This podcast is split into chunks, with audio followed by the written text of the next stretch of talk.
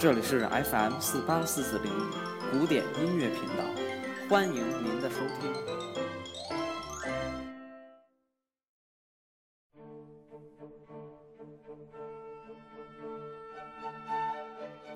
Hello，大家好，欢迎收听今天的端午节特别节目，我是西已成空。首先，祝大家端午节快乐！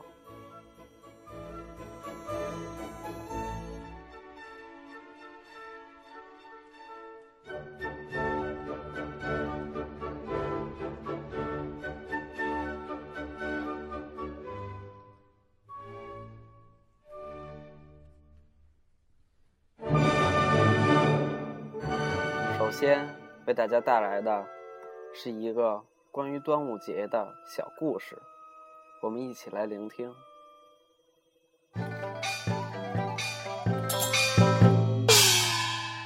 端午节，公元前两百九十九年，秦国攻占了楚国八座城池。秦王请楚怀王去秦国议和。大王三思啊！这个恐怕……嗯，秦王真的同意和楚国和平相处？是啊。那个谁，快跟我随使臣去秦国！这是秦王的阴谋，大王千万不能和秦国议和。哦，你就是屈原大夫吧？听说你还是个诗人。呃，是的，呃，没错。嗯，诗人只不过会写一些不着边际、酸味十足的文字罢了。你竟敢怀疑秦王不讲信用，真是个小人呐！你太过分了！如果楚怀王不去秦国议和，那楚国肯定要被吞并了。唉，什么？呃。不会吧！真不知道屈原是何居心？难道想借机除掉楚王，夺取王位？哦，将屈原逐出郢都。楚怀王如期赴约。哈哈哈哈！你这傻瓜，竟然真的来送死！哦，嘿嘿嘿嘿嘿嘿！哈哈哈哈哈！唉。我真应该听屈原的话呀！楚怀王在狱中悔恨不已，三年后客死于秦国。屈原，嗯，什么？楚怀王死了，而且郢都被秦国攻破了！天哪！嗯，人呢？哎呀，屈原投江了！这一天正是五月初五。屈原，屈原，屈原，你在哪里呀？把雄黄酒倒入江中，否则屈原会被蛟龙水兽吃掉的。把粽子和鸡蛋扔到江里，这样鱼就不会吃掉它了。快，对呀，嘿，干杯！哈哈，干杯！再喝一杯！哈哈哈哈哈。粽子来了，粽子来喽！来喝！从此以后，每年的这一天，人们都要龙舟竞渡和吃粽子、鸡蛋，纪念伟大的诗人屈原。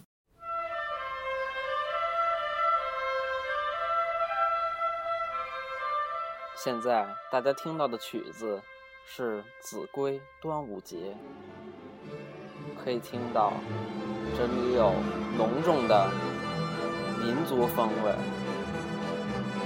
还有端午节的气氛，我们一起来欣赏吧。